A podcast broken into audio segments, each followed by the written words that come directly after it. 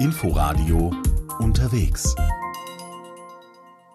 Hallo und herzlich willkommen zu Unterwegs. Im Studio begrüßt Sie Tina Witte. In der nächsten Viertelstunde reisen wir zu verschiedenen Leuchttürmen in Europa. Mit ihren blinkenden Lichtern weisen sie seit Jahrhunderten den Seeleuten ihren Weg. Einsam stehen sie an der Küste, trotzen Sturm und Brandung und üben eine ganz besondere Anziehung aus. Viele von ihnen haben eine bewegte Geschichte hinter sich, wie der römische Leuchtturm von Dover. Imke Köhler hat ihn besucht. Waren Sie hier? Oh ja, sie waren hier, die Römer. Ihr unermüdlicher Expansionsdrang hat sie auch nach Britannien gebracht. Zu Cäsars Zeiten schon sind sie auf der Insel gewesen. Rund 100 Jahre später, 43 nach Christus, kamen sie dann, um zu bleiben, haben ihre Flotte in Dover stationiert und Leuchttürme gebaut.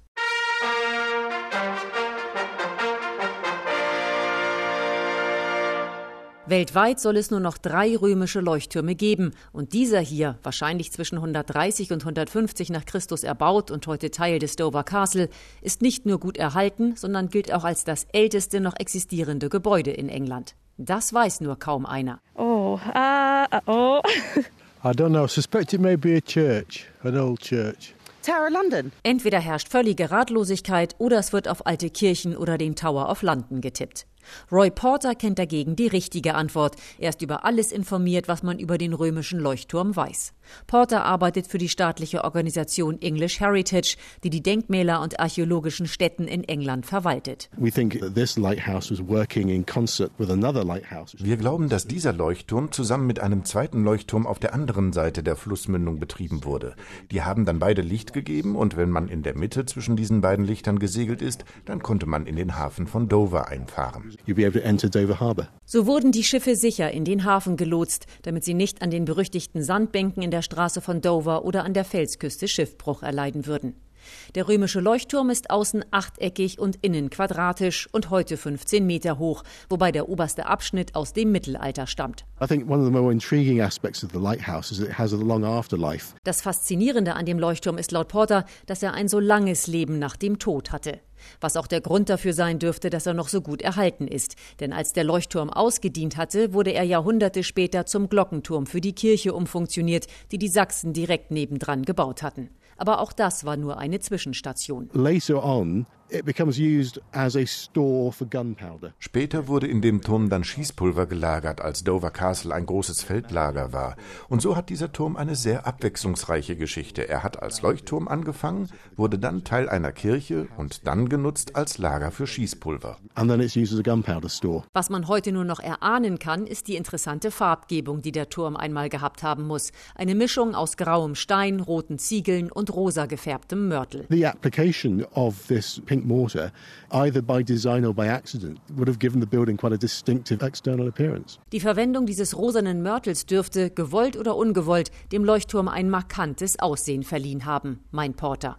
Nicht weit von hier ist übrigens der deutlich modernere Leuchtturm South Foreland zu besichtigen, der wunderschön weiß auf den weißen Klippen von Dover thront. Aber eines hat er mit dem römischen Vorgänger gemeinsam. Auch er ist nicht mehr in Betrieb. Ganz anders der Herkules-Leuchtturm von La Coruña. Er ist nicht nur Spaniens bekanntester Leuchtturm, er ist auch der älteste noch aktive der Welt. Marc Dugge hat sich den sagenumwobenen Turm genauer angesehen. Wenn Anna Santorum auf ihren Turm blickt, bekommt ihre Stimme einen anderen Klang. Der Leuchtturm bringt seine Direktorin immer noch zum Schwärmen. Una de mis imágenes favoritas de la torre es la niebla. Ich mag das Bild, wenn der Turm komplett im Nebel verschwindet. Denn das gibt einem das Gefühl, in einem Hexenkessel zu sein. Der Turm verschwindet und er taucht dann ganz langsam am Horizont wieder auf. Das hat etwas Magisches. Der Nebel bedeckt manchmal den Rumpf des Herkulesturms, manchmal die Spitze. Ein mystischer Anblick an einem mystischen Ort. Einer Legende zufolge soll Herkules hier den grausamen Riesen Gerion enthauptet haben um seinen Sieg zu feiern, ließ Herkules demnach den Turm auf dem abgeschlagenen Kopf errichten, daher der Name. Anna Santorum. Das Gelände, das den Herkulesturm umgibt, ist wie ein Schlachtfeld zwischen den alten und neuen Religionen. Hier sind zum Beispiel erste Zeugnisse des Christentums zu finden, in alten Inschriften, die in Felsen der Umgebung geritzt wurden. Herkules, der den Riesen besiegt, das ist ein Symbol dafür, wie eine neue Weltsicht die alte verdrängt.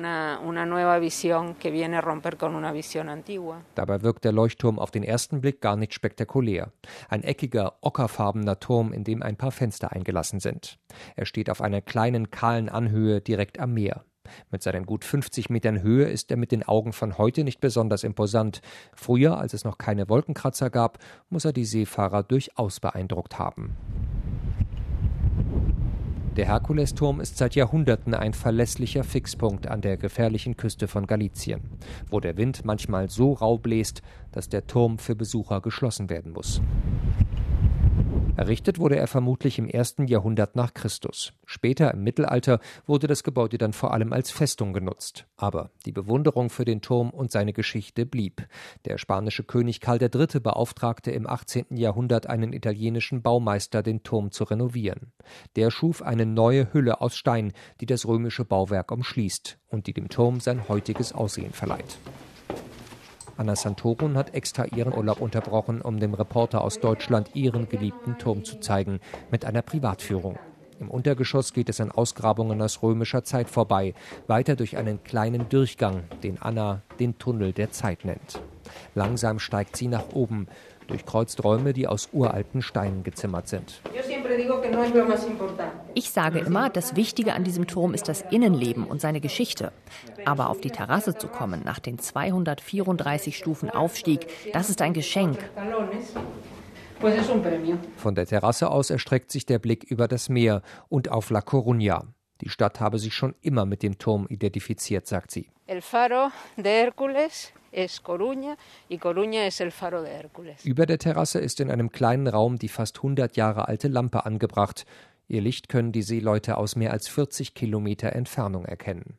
Sie wird heute elektronisch von der Hafenaufsicht gesteuert. Einen Leuchtturmwärter gibt es hier schon lange nicht mehr. Die Moderne ist längst auch in den Herkulesturm eingezogen, in ein Gebäude jenseits der Zeit, das seinen Dienst auch nach fast 2000 Jahren noch erfüllt. Ganz allein mitten im Meer steht der Leuchtturm von Cordouan in der Mündung der Gironde. Dort arbeiten tatsächlich noch Leuchtturmwärter. Es sind die letzten Frankreichs. Friederike Hoffmann hat sie besucht. Das kleine Transportboot kämpft sich durch die aufgewühlte See. Der Wind weht kräftig aus Westen. Da entlang Benoit Genovrier sitzt auf dem Rand des Bootes und zeigt auf den Leuchtturm in ein paar Kilometern Entfernung, der filigran aus dem unruhigen Meer ragt. Er und sein Kollege Thomas Dalisson haben die Kapuzen ihrer Segeljacken tief ins Gesicht gezogen.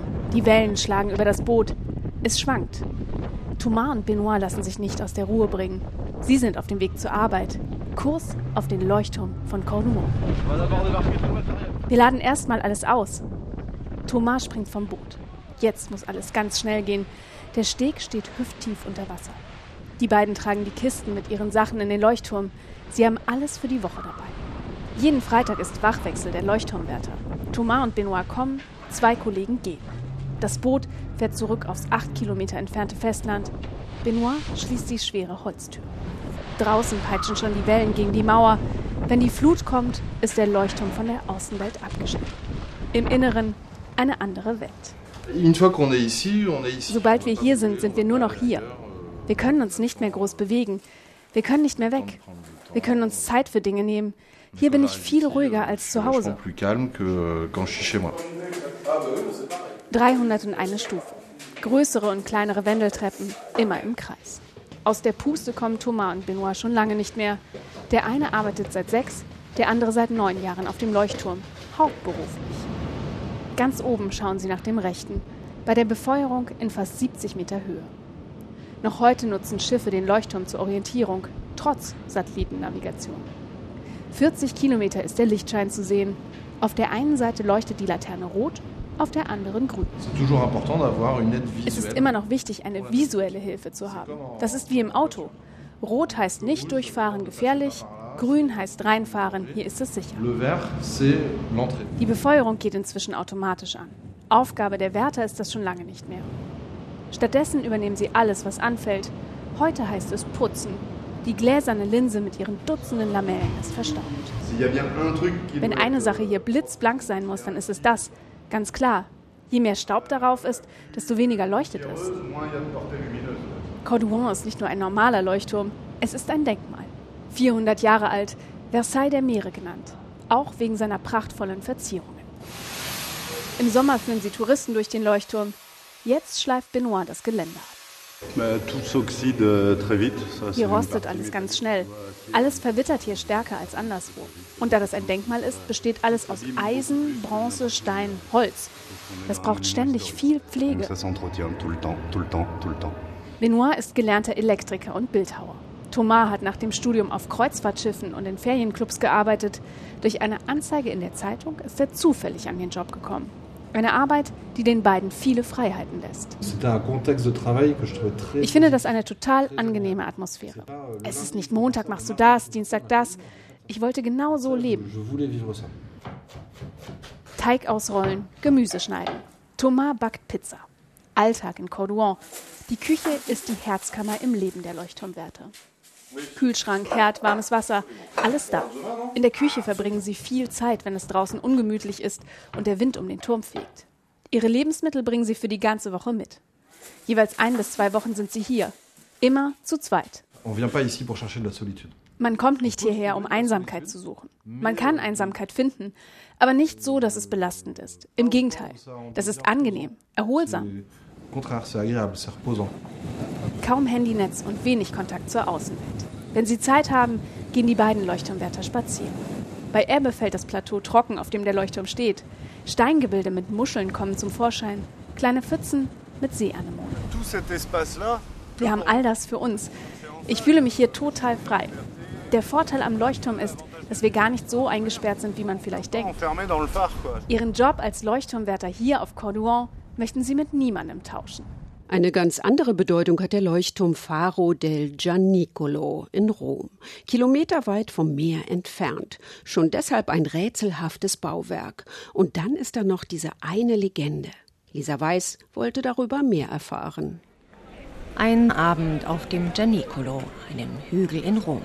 Ein paar Spaziergänger bewundern den Blick über den Stadtteil Trastevere und dann steht da noch etwas, das so gar nicht ins Bild passt. Ein schlanker, weißer Leuchtturm. Was soll das Ganze? Eine kurze Recherche zeigt, wissen müsste das eigentlich Alessandro Cremona. Er ist verantwortlich für diesen merkwürdigen Leuchtturm. Er freut sich über einen Anruf und erklärt, es handelt sich um einen Leuchtturm, der natürlich nicht als Navigationsmittel funktioniert. Das ist ein symbolischer Leuchtturm. Er hat eigentlich genau die umgekehrte Funktion. Ein Leuchtturm für die Seefahrer zeigt, wo die Küste ist und holt die herbei, die im Meer sind. Dieser Leuchtturm hier verbreitet das Licht von Rom oder von ganz Italien symbolisch in die ganze Welt. Der Leuchtturm sei ein Nationaldenkmal, sagt Cremona. Eines, in dem sich der Patriotismus vom Anfang des 20. Jahrhunderts widerspiegelt. Und zwar der von Italienern, die ihre Heimat verlassen haben und nach Argentinien ausgewandert sind. Zum 50. Jahrestag der Einigung Italiens wollten sie beweisen, wie sehr sie ihrem Geburtsland noch verbunden waren und haben diesen Leuchtturm gestiftet. Übrigens mit grünem, weißem und rotem Leuchtfeuer. Er leuchtet also in den Nationalfarben Italiens. Der Turm ist im Stil des Neoklassizismus erbaut, erklärt Cremona und schwärmt ein bisschen von den schönen Marmorböden, von den griechischen Ornamenten in den Innenräumen. Es gibt noch eine andere Geschichte rund um den Leuchtturm, die hört man am Fuße des Gianicolo. Der Leuchtturm sei für die Kontaktaufnahme mit Häftlingen im nahegelegenen Gefängnis Regina Celi genutzt worden. Was ist da dran? Vittorio Trani, seit über 40 Jahren der Gefängnisseelsorger von Regina Celi, geht zielsicher zu einer Stelle ein paar Meter vom Turm entfernt, mit Blick auf das Gefängnis am Fuße des Hügels und sagt, hier standen sie früher regelmäßig, die Verwandten der Insassen. Man hat hier geschrien, Roberto, und dann gewartet, bis Roberto mit Ja geantwortet hat. Und dann hat man gesagt, morgen kommt Mama zu Besuch oder das Datum für den Prozess steht fest. Man hat die Nachrichten verkündet. In der Zeit, bevor die Gefangenen telefonieren durften, sei das die beste Möglichkeit gewesen, wichtige familiäre Ereignisse zu verkünden, sagt Trani und schmunzelt. Die Gefängnisleitung habe das immer toleriert. Bis heute, denn diese Unterhaltungen sind noch nicht völlig Geschichte. Aber das ist immer spät, immer nachts, nie, wenn man noch den Lärm des Nachtlebens hört. Es geschieht so gegen zwei, halb drei Uhr morgens. Aber so ganz ist die Frage ja noch nicht beantwortet. Haben die Verwandten für die Kommunikation auch wirklich den Leuchtturm benutzt, früher als der noch einfacher zugänglich war? Da lächelt Vittorio Trani ein bisschen rätselhaft, zuckt mit den Schultern und sagt, es ist jedenfalls romantisch zu denken, dass diese Lichtquelle, die Orientierung gibt, auch ein Kommunikationsmittel wird. Der rätselhafte Leuchtturm Faro del Gianicolo in Rom. Das war unterwegs mit einer Reise zu besonderen Leuchttürmen in Europa. Sie können diese Sendung auch als Podcast in der ARD Audiothek abonnieren. Danke fürs Zuhören und bis nächste Woche. Im Studio verabschiedet sich Tina Witte. Inforadio unterwegs.